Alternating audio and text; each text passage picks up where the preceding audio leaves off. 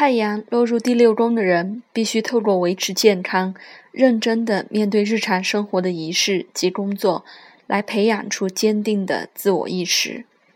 这些人不能过度沉溺，必须特别注意有关自我改善的事物。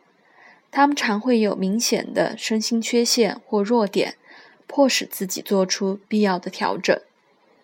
最重要的是，他们必须跟身体建立起良好的关系。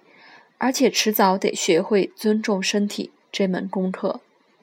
令人遗憾的是，很多人都要等到因过度忽略或虐待身体而生病的时候，才能体悟到照顾身体的重要性。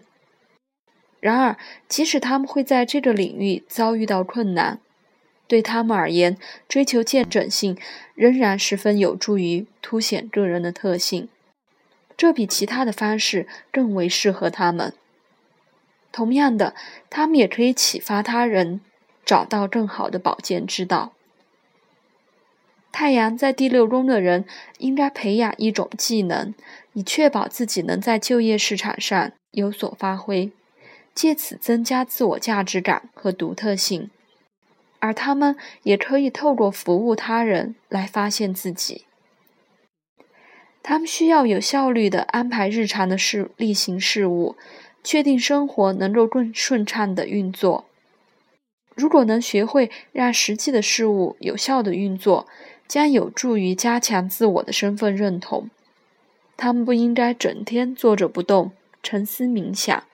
只要他们愿意试试看，一定会惊讶于竟然可以从刷厨房地板或是洗袜子的过程中获得顿悟。太阳在第六宫的人必须接受一件事，那就是界限和例行事务可以赋予一个人能量，让生活的艺术更加精炼和完美。